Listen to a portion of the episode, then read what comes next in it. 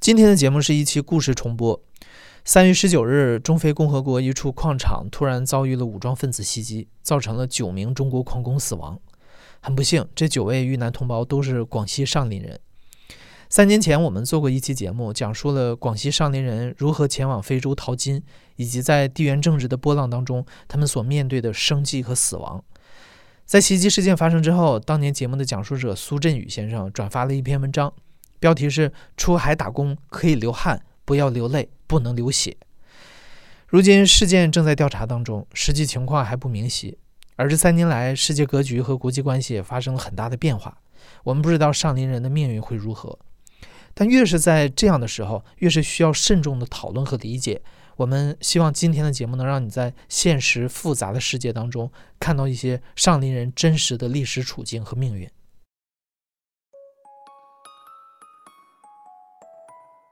你好，欢迎收听故事 FM，我是艾哲，一个收集故事的人。在这里，我们用你的声音讲述你的故事。每周一、三、五，咱们不见不散。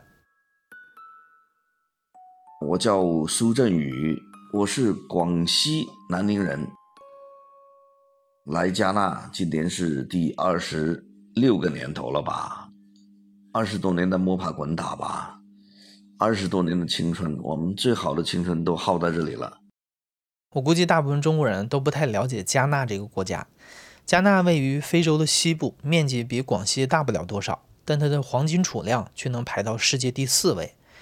其实二十五年前，苏振宇对加纳也是一无所知。他和加纳扯上关系，可以说完全是一个人生意外。我九零年读的这个学校叫那时候叫做广西民族学院，然后九四年开始工作，从小哈从读书就几乎就没有那个念头说我要出国，别人有这个念头我还笑人家。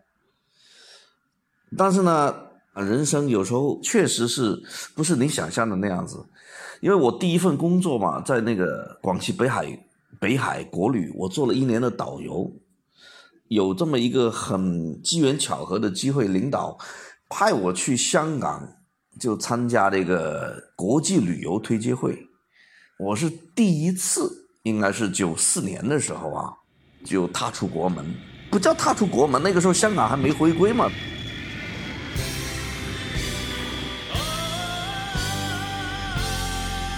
到香港飞机下来一看，哎呦，好繁华！哎呀，我想，这个经常这个书本上说到的，跟这个不太一样啊。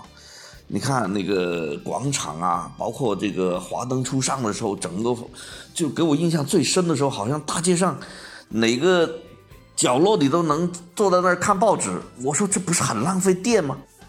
就那时候觉得，哎呦，心里内心很震撼。这个好像没多少人在走，他店也能这个通宵这么开着。开完那个会以后啊，晚上几乎都不想睡觉了，就是压马路嘛，到处去逛商店啊，看这看那，就看不过来。这一次去香港回来以后，我就心里有想，嗯，是不是国外都是这个样子？嗯，以后如果有机会啊，我一定要出去看一看。加纳其实哈，我一点思想准备都没有。后来，这个我姐姐一个朋友的朋友，其实隔了几个朋友了。忽然有一天，我姐问我，她说：“哎，想不想去加纳？”我说：“加纳在哪里啊？”我一直没想出来，找地图我也找不到加纳在哪啊！翻开地图翻来翻去，他说在非洲一个很小的国家。哦，我说去那干什么？一个我们那个华人的老板缺一个那个管理人员，你想不想去？我说干什么的？他说开赌场的。我当时你想想，九四年哈，我们正好香港拍的那些赌神的片正热播的时候呢嘛。毕竟你知道，这个赌场还离我们很遥远，在当时在大陆来讲哈，所以一听说去赌场工作，哎呀，那非常感兴趣，好好好好，一口就答应了，去去去去去，就这么跟我姐说。他是其实是一个叫天堂娱乐有限公司，老板是美籍华人。那就按照正规程序给我发邀请函，邀请函过来呢，我就去北京带着护照去签证，我们就九五年七月七月一号就开始飞了。为什么我记得那么清楚呢？正好我到加纳的那一天，加纳首都阿克拉发大水，给我印象中很多地方都淹了。然后呢，这个飞机下来，我当时就想，这咋这个地方不像香港啊？我说，哇，到处破破烂烂，我心里毛的，跟我想象中不太一样啊！我说。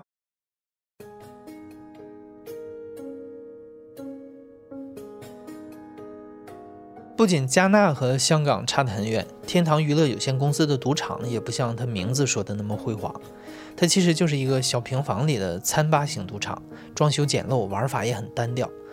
苏振宇虽然失望，但合同已经签了，他硬着头皮也得坐下来。当时全加纳的中国人加起来也就一百来个，几乎都是港台华人和一些大陆国企的负责人，他们是赌场主要的服务对象。前前后后，苏振宇在赌场干了四年，这也意味着他过了四年日夜颠倒的生活。所以，当他要离开赌场的时候，他发现自己对加纳还是相当陌生。在赌场工作的时候，因为来的都是中国人嘛，偶尔会碰到。然后没事的时候，那个不赌钱的时候，那喜欢聊天呢，就这么聊着聊着就聊到了。啊，加纳以前叫什么？叫黄金海岸。我的黄金海岸，这黄金在哪？我也不知道黄金在哪。我说我天天在赌场里。我说你们天天外面跑，没看到黄金呢？他说没有啊。就从这么一个朋友，就这么聊天聊出来的这么一个哦，这里原来叫黄金海岸。那黄金到底在哪里？不知道。我哪也没去，哪都没去，因为整天就是工作场所，然后回去宿舍睡觉，起来就上班，除了吃饭就上班。其实这个宿舍到那个。上班的地方也就是几十米而已了嘛。等那个合同快结束的时候，我用了两千美金买了一台摩托车，那个时候叫七五零的那种太子那个 Honda。我想我就要准备回家了，这个城市长什么样子我还没见过呢。开着摩托车，哎呀，没事就是到处逛，反正啊，只要能车能开得进去的地方都开进去。那个时候啊，哈。星期六、星期天，大街上一辆车你都看不到，一个人看不到。大街上，我人都跑哪里去了？他们都上教堂去了。那个时候，加纳是很虔诚的，当地的老百姓也非常单纯，就没有什么恶意啊，没有什么这坑蒙拐骗、抢偷啊。那个时候没有这些东西的。不管是加纳的黄金，还是加纳人的信仰，本来都不会和苏振宇的人生有什么交集。但没想到的是，就在苏振宇准备回国的时候，那位曾经和他聊过加纳黄金到底在哪儿的朋友，终于找到了答案。朋友告诉苏振宇，黄金就在加纳的深山老林里。那位朋友邀请苏振宇一起来淘金，并且亲笔写了封信，托苏振宇带回国，要通过这封信再把一位懂淘金的湖南老乡请来加纳。那个时候，苏振宇也没想过要赚多少钱，只是有了这么一个机会，咱们就去开开眼，看一看挖金子到底是怎么一回事儿。他没有想到，加纳采金业和加纳人的信仰，未来会被他们这群中国人搅动。一九九九年，苏振宇和那位湖南老乡杀回到加纳去淘金，这次他们的目的地不是首都阿克拉，而是加纳的第二大城市、金矿资源丰富的库马西。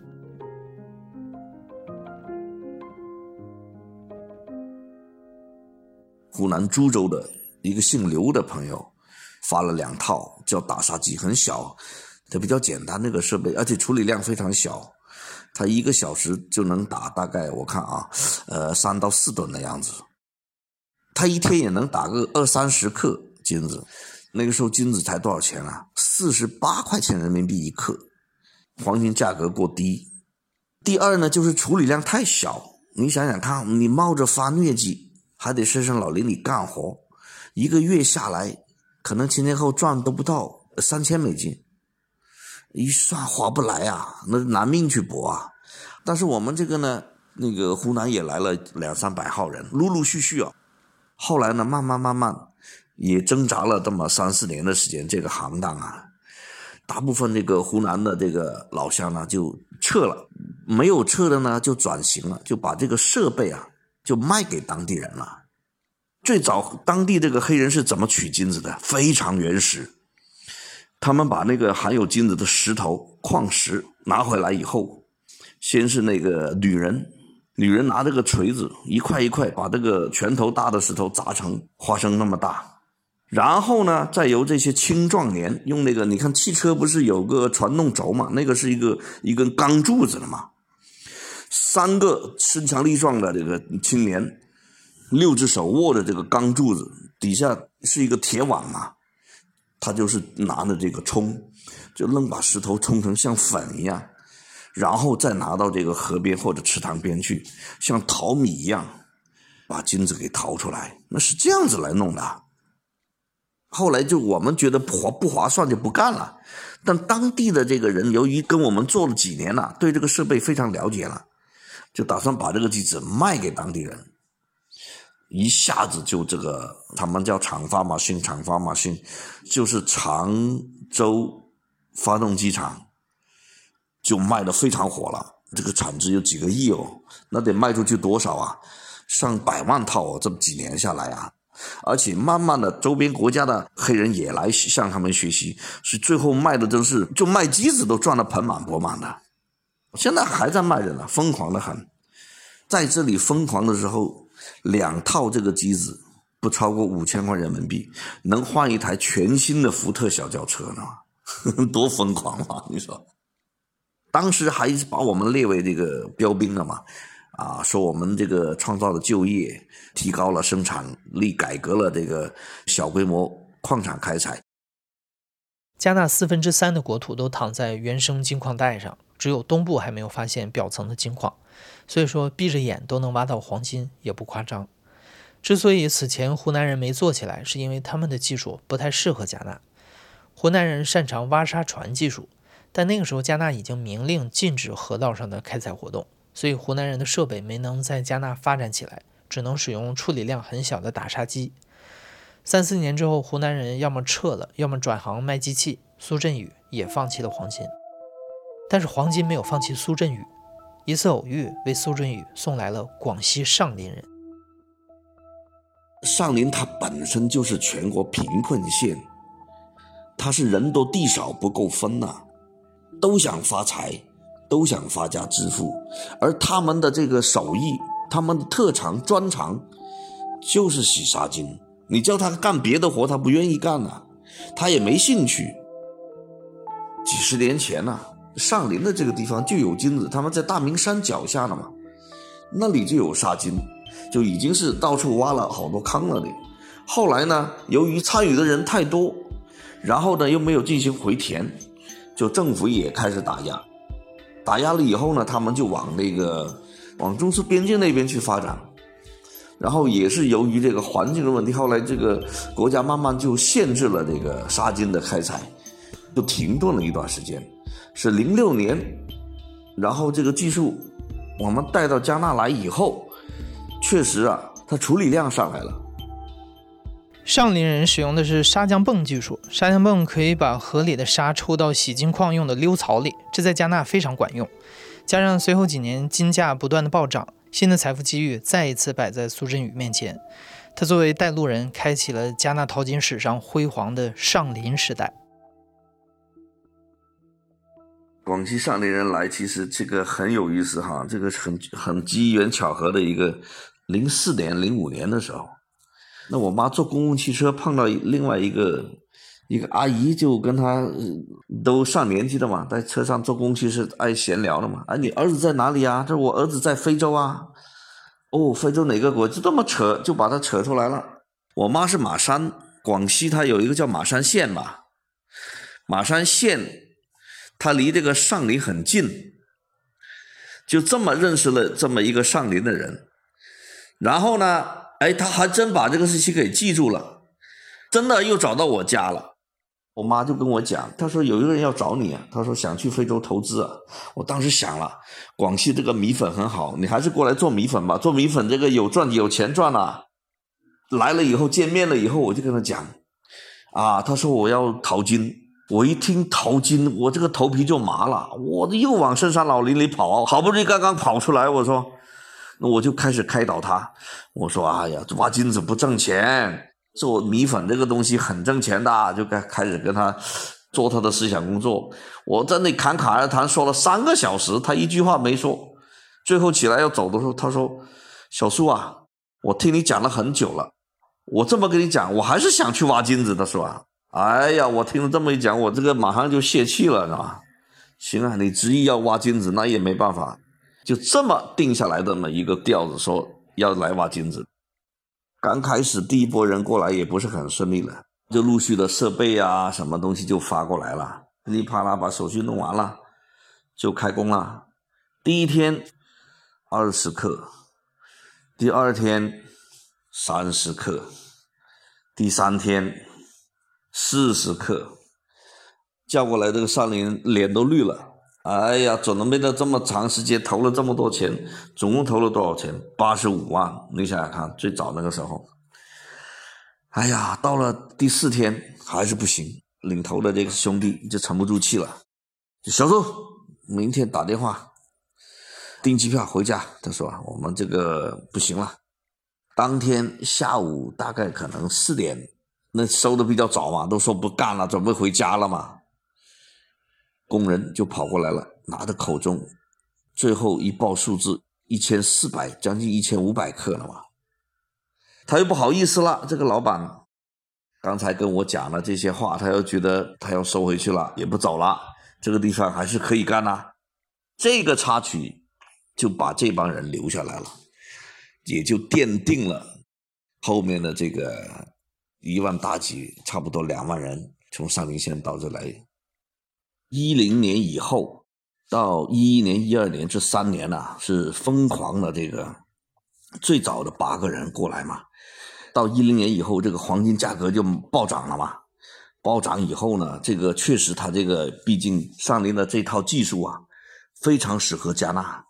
这个砂浆泵的这个技术确实管用啊，确实能洗，每天都能洗几百颗金子出来。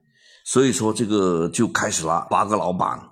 马上赚了点钱就分家了，然后八个老板每个人回来又带八个人过来，也是同样的嘛。短短的这个几年时间，一将近两万人又过去了嘛。当时确实钱来的太快太容易了。中国人呐，在哪里都喜欢扎堆，尤其是到了国外啊。加纳的一个大城市叫库马西，它中部一个枢纽城市，上林人聚居区的那个地方。刚开始是住的多，住的多以后呢，就开始有做生意的了，有开超市的了，还有开赌场娱乐业的了，还有开夜总会了，我们就形成了这么一个我们讲的所谓的上林街了，知道吧？有赌场，有夜总会，有卡拉 OK，你不就是醉生梦死的生活吗？你想想，我们这些金老板文化程度又不高，以前还都是贫困县出来的。我们有句话讲的很形象的嘛，叫“乍富不知新受用”嘛。这些钱忽然啪叽一下从地底上就这么给他捡来了，那他花起来也毫不心痛啊，拿去赌啊，胡作非为了，能想得出来的他都干了。拿进去赌钱都不拿现金了，直接拿这个黄金往桌子上砸了。所以说，你有钱，那你就是爷。那当时我们有钱呢，那我们也可以跟他的一些部门，比如说他的移民局啊，比如说他的海关啊，比如说他的机场管理方啊，我们想要这个特殊服务，你能提供吗？一个人多少钱？啊，他说可以啊，行了，你这个说来说去还是钱的问题。好了，我说我这些人呢都不会讲，不会讲英语，我一个人多给你一百或者两百美金。给他们走鲤鱼通道，那你就可以了。这不还是花钱的吗？最后我们的人离谱到什么地？不能说离谱哈，那个我们把它发挥到什么地步？就是我们的人来了啊，我们的车可以开到飞机下面，他们有专车开到飞机下面，啊，你飞机下来直接接走。在这个属于上林人和加纳的高光时刻，加纳上林街的赌场也是富丽堂皇、霓虹乱闪。早已经不再是十几年前天堂娱乐有限公司的模样，但大多数的时候，上林人还是待在深山老林的工地上。一个工地一般占地六亩左右，配一两套机子，八到十六个工人，其中大概一半是当地人。工地上有木板和帐篷搭成的简易生活区，工人就住在里面不外出。一般是老板当采购员，时不时的去市里买些补给，或者是把黄金卖掉。据苏振宇估计，这样的一个工地，一个月的利润能有十万美金。在工地上，上林人也会跟当地的猎人合作，偶尔给猎人三颗子弹。第二天早上天亮的时候，猎人就会把一头猎物放在你的门前，但是猎物不能挑，打到什么吃什么。有一天，苏振宇醒来，发现门口放着一条三米长的鳄鱼。当然，野生动物也并不总是以这样安静的方式出现在工地上。即使再有钱，上林人也要学会和大自然相处。那毕竟这都是原始森林嘛，我们在这个原始森林附近工作，那肯定这些野生动物比较多一点的。包括现在我们有一些地方干活，猴子啊，一些还来看你干活呢嘛。那那天呢，有一个工人嘛，发疟疾了，发疟疾他是发冷发热呀。其实到工地上早上九点钟，太阳很高了，晒的这个帐篷啊。一般人待不住，这个得疟疾啊，这个人呐，你不管你这个太阳多大，他这种寒气是从肚子心，从内心里面发出来了。哪怕你三十六度，你捂着这个被子，你还是你能看到他冷冻的呀，那牙齿会打架，嘎嘎嘎嘎嘎响的嘛。隔一会儿他又会烧到三十八九度了嘛。一般我们早上八点半、九点之前，我们都离开帐篷，都不愿意在里面待了，在林子里面呢。你发病了以后，这个人就没感觉了，知道吗？他就躺在里面，啊，我们都出去了，都在外边聊天呢，该说话的说话了。忽然我看见那个这个生病的这个人从那个帐篷里连滚带爬的跑出来，知道吗？直接他跑到那个工具房，抄起一把铲子又冲进去了。我们说这个小子干什么？今天呢？一会儿只见他拿铲子，哎呀，端了一条蛇出来了。我说怎么回事啊？妈的！他说躺在床上一翻身，看见这个蛇跟他对，跟他躺在一起了嘛。那一下子从床上一激灵滚下来跑出来了，你知道吗？这都是故事的。还有蚂蚁，我们碰到过这个蚂蚁战。因为我们进去啊，每到一个工地啊，要平出一块空地出来了，那要赶在这个天黑之前要把这个帐篷搭好。弄好了以后呢，那大家就先休息了。整到半夜，忽然大家不约而同的，七八个人呢，一瞬间就从连滚带爬的从帐篷跑出去，然后把那个又没有灯，就把汽车灯打开了，才发现哇，这成千上万的蚂蚁，正好我们帐篷正好在它的路上，蚊帐、床上到处都是蚂蚁啊，那也很恐怖这个。这个不致命嘛？但是呢，真正致命的，我们讲刚来的时候啊，就是说我们很多这个人不知道这个疟疾的厉害，因为国内已经消灭疟疾了，他不知道疟疾的厉害。但疟疾的症状又有点像感冒，感冒以后呢，他就开始广西人嘛，他说发沙，起沙呀，我们讲刮痧呀，就这么给耽误了。啊！当你一耽误这个疟原虫在你血液里面繁殖，不停的繁殖，它超过一定的量了以后呢，它就会对人的生命造成损害。比如说你肝功能影响你肝功能，影响你的肾功能，这些脏器一旦衰竭，就影响到生命安全了嘛。所以，我们前前后后在这里可能啊，要将近有三百人左右把命给丢在这里了。后期中国人，你讲中国人，我们都是农村来的。在开工之前都喜欢摆个仪式，祭一下天，说祭一下这个祖宗，点上个香，望天祷告几句。然后随着这个人数越多，慢慢慢慢，当地的工人也加入进来了嘛。他这个仪式叫马拉利，我们讲英文叫 malaria 嘛。当地的英文不是很标准，叫马拉马拉利也是跟中国人念的，中国人念马拉利。他开念的是什么呢？马拉利 go money come。马拉利 go，这个疟疾你离我们远一点，走开。Money come 啊，那个钱多多的来，这个意思吧。Money plenty come 啊，马拉利 go，他这个念的就是这个样子，简单朴实嘛，愿望清晰嘛。在苍蝇蚊子肆虐的工地上，咒语没能阻止疾病的蔓延，疟疾成了上林人在加纳的第一大死因。但加纳这个地方实行土葬，死在这里的中国人想要落叶归根，还要办很多的手续才能火化。火化仪式也很简陋，在一个露天的火化场，棺材浇上油，再由跟死者关系最亲密的人点一把火烧掉。当时这些中国人里只有苏振宇一个人懂英文，所以只要出了人命都会找到他。也正是因为苏振宇懂英文，来加纳的时间久了，上林老乡的签证、开采许可证等各种证明都会找他帮忙。加纳这个国家的土地政策比较特别，黄金、钻石这样的地下资源由政府掌管，盖房、种地这样的地上活动则是酋长说了算。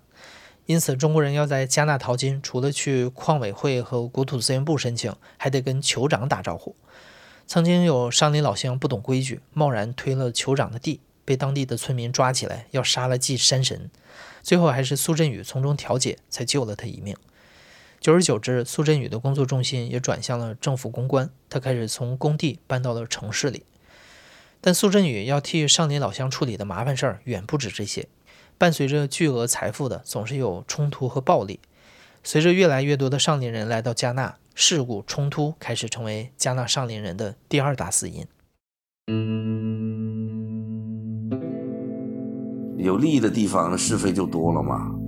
后期来的人多了以后呢，就会出现各种各样的问题了。互相之间争这个矿源呐，合伙之间发生的各种矛盾呐，很多情况下他处理不了、解决不了，这个第一时间都会先打电话跟我，跟我商量。比如说一些事故啊，工地上出现的这个抢劫啊，还有这个中国人和中国人之间的一些恩怨啦。啊，亲兄弟也有过反目成仇的，这都不稀奇了。在这个 利益不均的时候，在黄滩上的黄金的诱惑下，一时冲动，不小心开枪了，把自己亲兄弟给误杀了。那打电话过来，你说发生了这种事情，那我怎么说呢？我不能跟医生说啊，你们两兄弟打架，把弟弟给干掉了，你不能这么说啊。最后只能就是说，我说你哪怕你是跟他们说，你说抢劫的劫匪打的，你都不能说自己打的，这不你给自己造成最后很多麻烦了吗？最近一起苏振宇接手的惊动了国内的冲突，发生在二零一八年十月二十日，上林淘金客吴立祥因为几十块钱和同乡发生了口角，最后拔枪相向。到加纳来以后呢，这个地方又不禁枪。说这个家伙呢，就买了几把枪，是吧？啊，平时喜欢耀武扬威的嘛。然后那天可能是因为口角嘛，他其实拿着枪是找另外两个人，那个两个人不在现场。那当时现场这里呢，就有两个跟他也很熟的，就说了他两句，就说那多大点事情嘛，你搞得要拿枪出来，这个那个那个这个，他就火了。当着他的就给了一枪，当场就不行了。然后另外一个看他给自己的好朋友开枪，兄弟开枪，他不也骂也骂说了他两句，当又给了一点枪。所以当时情况是什么呢？啊，现场打死两个，报警以后警察都不敢来，那警察也害怕呀。那中国人拿枪，他们也害怕。后来呢，就是有大概一年的时间吧，找不到他，他就躲起来了。过了一年以后呢，他就开始哎，觉得好像没有人找我呀，这个地方花点钱什么都能摆平啊，他就开始自我膨胀了，他就纠集了几个这个无所事事、游手好闲的这个，呃，也是上林过来的吧，租了个房子就收保护费了。当地这个广西老乡就很气愤，敢怒而不敢言嘛，就把这个事情举报到大使馆去了。大使馆也很重视啊，就促成了这个中国就派了国际刑警过来吧，协助配合加纳的一个警察，把这个吴立祥和他们一干人马抓捕归案了嘛。其实对我来讲，有问题他们才找我，所以我我每天听到的都是问题了嘛。天下攘攘，皆为利往嘛。你看他们再怎么斗也好，说也好，其实。还是为了利益。巨大的利益面前，不只有上林人内部的矛盾在激化，疯狂涌入的淘金者正在超出这个国家能承受的负荷。加纳的自然环境和加纳人的信仰都在发生着变化。他杀金是怎么样干的呢？其实我们在正规的要离合到两百米，它有一些基本要求的。但你实际操作起来的时候呢？哪里管得到，哪里付得往哪里去，剩下的就是这个灰色的交易，那个环保部门啊，什么部门你就就去操作，所以这个最后也是造成环境的一些问题啦，就是有一些河，干脆你这不这河在自然界里面不是拐来拐去的吗？你只要有拐弯的地方，那个水就减速了嘛，那你就有沉积嘛，有沉积一般就是黄金富矿就会在那里富集嘛。在这种情况下，有时候是吧？有的工地呢，他他就不管不顾了，直接就给他开一条水道出来，等于说把河给改道了。不让我在河里干是吧？那我给你开一条河吧，你水从那边走，从明天起那边叫河了，这边就没有水进去了。你洗矿的时候，你挖起来这个沙子，它带有泥土，你要用河水去洗，洗了以后这个水不就浑浊了吗？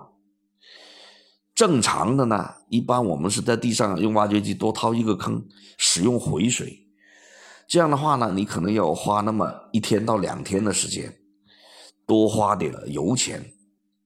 那有的呢就偷懒了，直接就排到河里去了。最夸张的时候，可能有将近上千套设备同时开工，多少条河受得了啊？我们中国人很多，除了挖金子队，还有很多其他各行各业的中国人在这里工作生活了嘛，也从各方面影响他加纳当地人的一些生活习惯。所以有时候黑人呢，他自己都说了嘛。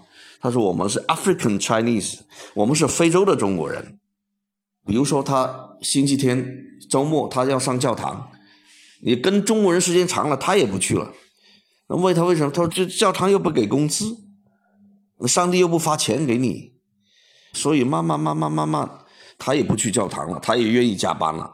你现在非洲很多国家节假日给钱给加工资，他都不愿意加班的，啊，他宁愿去教堂。”以前我不是跟您讲过吗？一到星期六、星期天，这个万人空巷啊，全部都上教堂。现在不一样了，中国人这个都是从国内飞几万公里过来啊，你叫他周末双休啊，你开个店你还双休啊？他旁边就是当地人的店，你开他不开，他看看他也觉得亏，所以说后面这十几二十年呐。由原来这个市场一个人都没有，周末啊、星期天一个人都没有，到现在，你现在星期天它的市场也是人山人海的。随着环境恶化，二零一三年加纳经济出现严重下滑，执政党下台，抢劫暴力事件也变多了。终于在这一年，加纳政府发起了一场打击非法采矿的运动。当然，这场筹划已久的运动一开始并不顺利，因为你知道了中国人呢。啊，我既然在你这里做了，我就会去拜码头，我就会去拜访这些行政第一长官呐、警察第一长官呐、移民局，只要能管得到我的，我都要去拜。说所谓的拜，就要去送钱嘛。所以当时命令从这个首都下来，要求他们驱逐中国人的时候，他们也是叫装模作样。哎呀，没有啊，我看不到啊，我这里没有中国人呐。这个这种状态几乎维持了将近有一年半吧。最后呢，加纳政府采取了什么方式呢？叫异地用兵。他到一个没有金矿的省份，把当地的部队和警察调过来，直接受这个这个总统府的指挥，啊，来对当地的这些中国人进行抓捕啊。二零一三年六月一号，加纳的这个部队就开进去了，一夜之间，大家全部都成非法的了。我经常讲，我不承认我们是非法。为什么我们不承认呢？你要我办的，几乎我都办了；你没叫我办的，我也想办法去办了。我都有政府的手续，你怎么能说我是非法的呢？然后呢，他主要是怎么说呢？你到工地以后，他先问你有没有手续，你说有，那叫你拿过来。我们从来就没想过我们是非法，那什么文件都有，大大方方递给他看，你看，他能当着你的面把你手上这套东西直接扔到火堆里面去。当着里面的给烧了，然后回过头来跟你说：“你现在没有了吧？你现在没有了，不就是非法的吗？”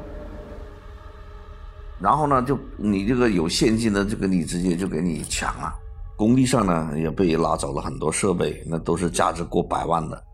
当时部队到工地上，一号、二号都抓不到人了，因为老板提前都撤了嘛。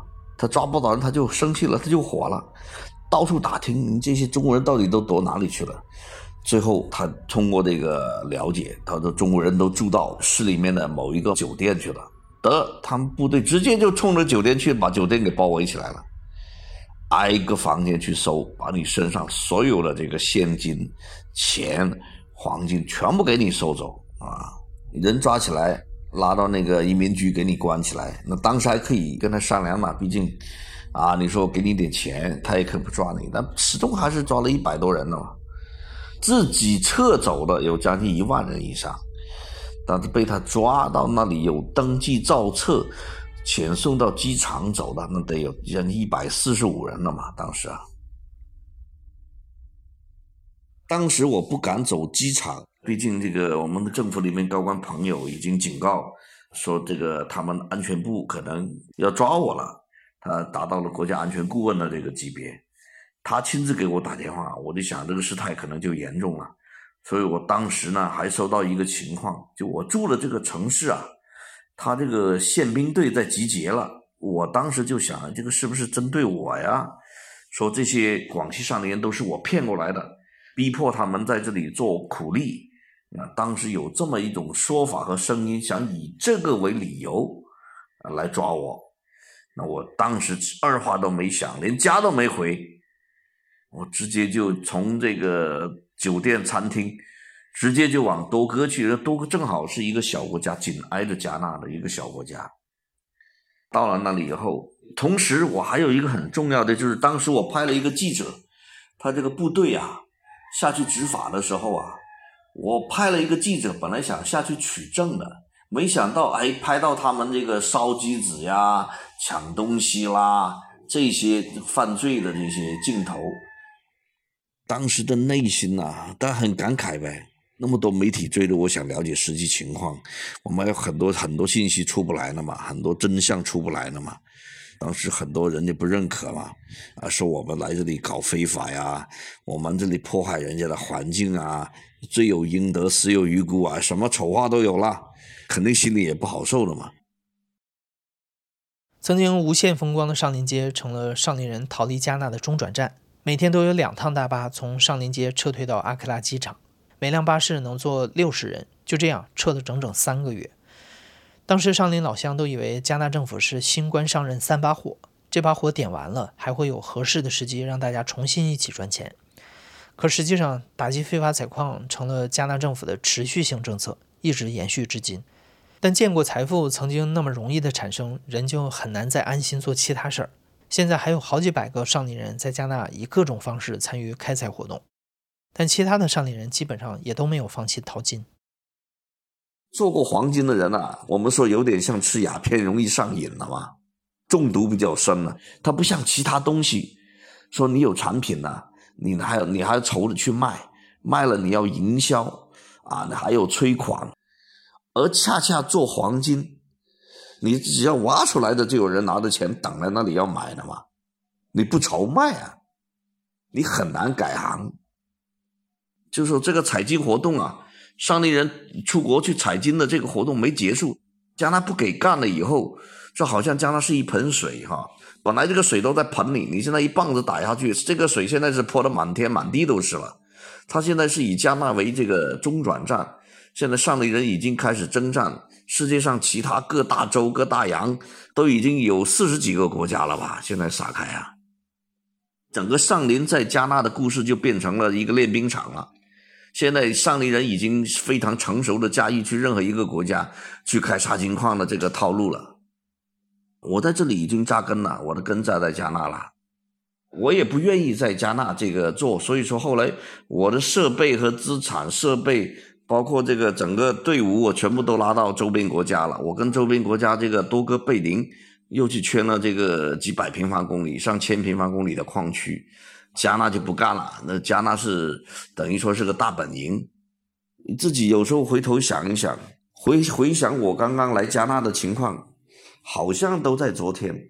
我上飞机的那个还记得，还记得这个场景，还记得这个机场里唱的那首歌，走吧，走吧，这首歌叫什具体名字？我一下子还想不起来。